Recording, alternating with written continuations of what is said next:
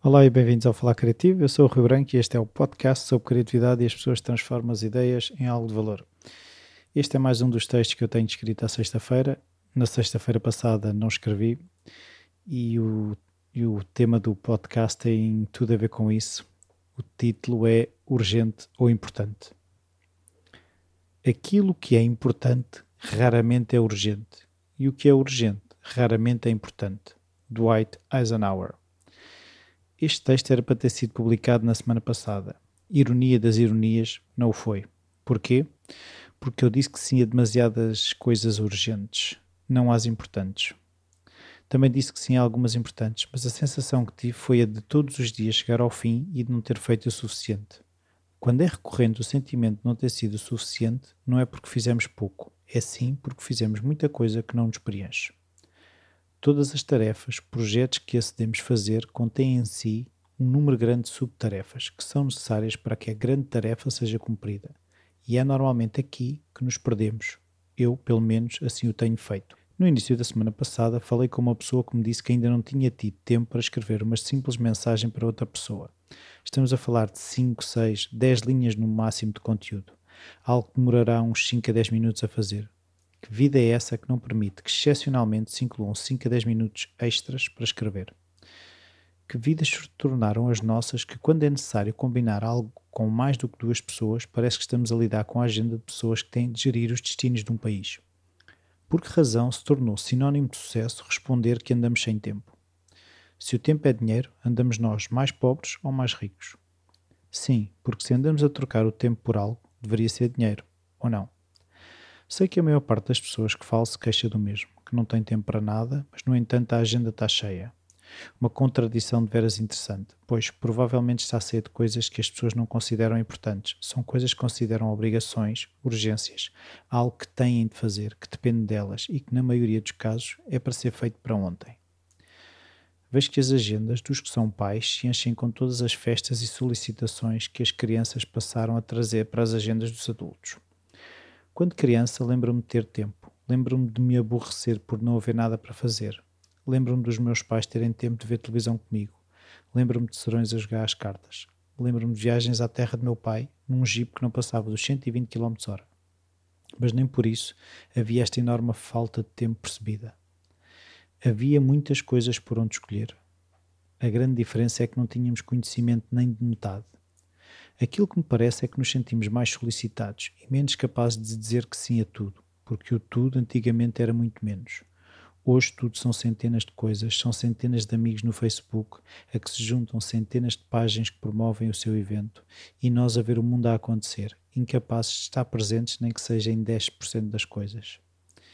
É que ficamos a saber que o Manel vai à festa X, que a Sara vai ao lançamento Y, que o Gonçalo vai ao jantar da Joana, que aquela banda tantos gostamos, toca no mesmo dia em que a nossa avó faz anos e que há o eclipse no dia em que joga o nosso clube para decidir o campeonato e, e, e, e não tem fim. Então, como encontrar paz neste caos de informação e solicitações do nosso tempo?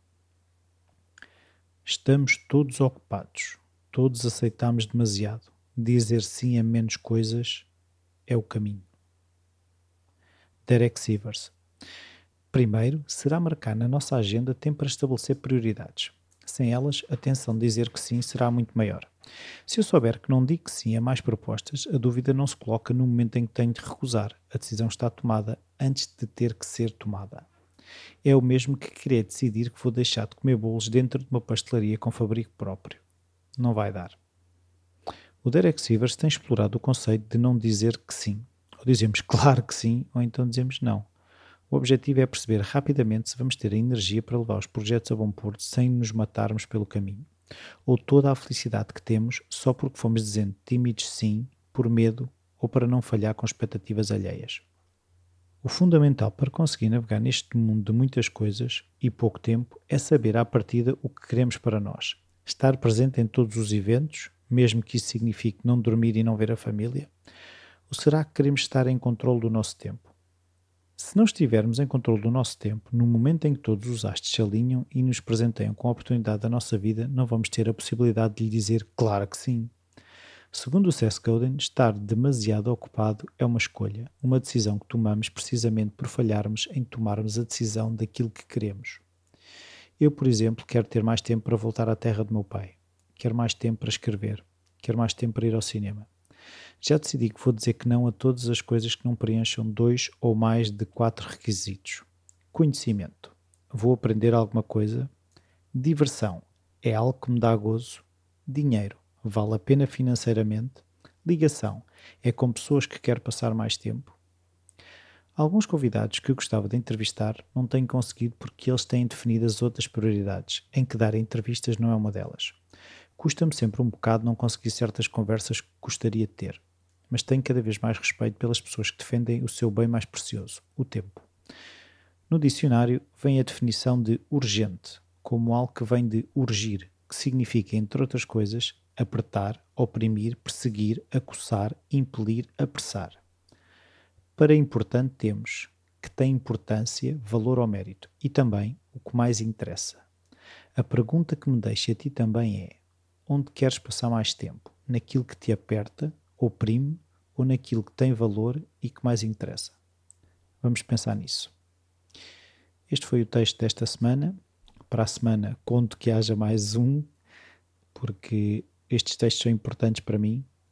Servem estas reflexões também para eu perceber o que é que ando aqui a fazer, estão dentro do que me dá gozo, uh, está dentro do que é conhecimento, eu aprendo, é com que pessoas que quero passar mais tempo, que são vocês, os meus ouvintes. Obrigado por estarem aí. Por isso, se puderem também ajudar o podcast, dá jeito as avaliações e as críticas no iTunes, partilhem os episódios com uma pessoa que seja, e isso já ajuda e conto na segunda-feira ter um episódio especial sobre a uh, tal conversa que eu fui o moderador sobre uh, a ética no desporto de formação. Adeus, até à próxima.